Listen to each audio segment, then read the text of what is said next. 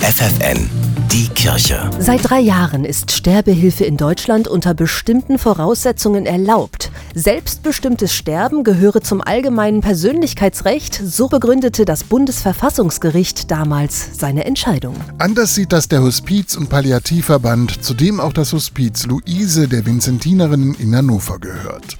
Das Hospiz gibt es seit 1994. Es gehört zu den ältesten in Niedersachsen. An der Einstellung der Einrichtung zum Thema Sterbehilfe hat sich aber bis heute nichts geändert, sagt der Leiter Kurt Bliefer nicht. Wir bekommen durchaus auch Anrufe, die sagen, Sie sind doch ein Hospiz und ich möchte jetzt gerne sterben und kann ich bei Ihnen die Spritze bekommen? Und dann machen wir deutlich, dass wir als Hospiz- und Palliativeinrichtung so etwas nicht anbieten. Das, was wir aktiv dafür anbieten, ist eine aktive Sterbe Begleitung. Seit 30 Jahren begleitet Kurt Bliefer nicht Sterbende im Hospiz. Seine Erfahrung? Dass es gut ist, dass wir das nicht anbieten. Einfach weil so viele andere Möglichkeiten und auch nochmal geschenkte Lebenszeit dann auch da sein kann, die nicht nur quälend, sondern dass es da auch ganz viele bunte und schöne Erfahrungen auch noch gibt im Angesicht des Todes. Tod und Sterben, das ist immer ein Tabuthema in unserer leistungsorientierten Gesellschaft,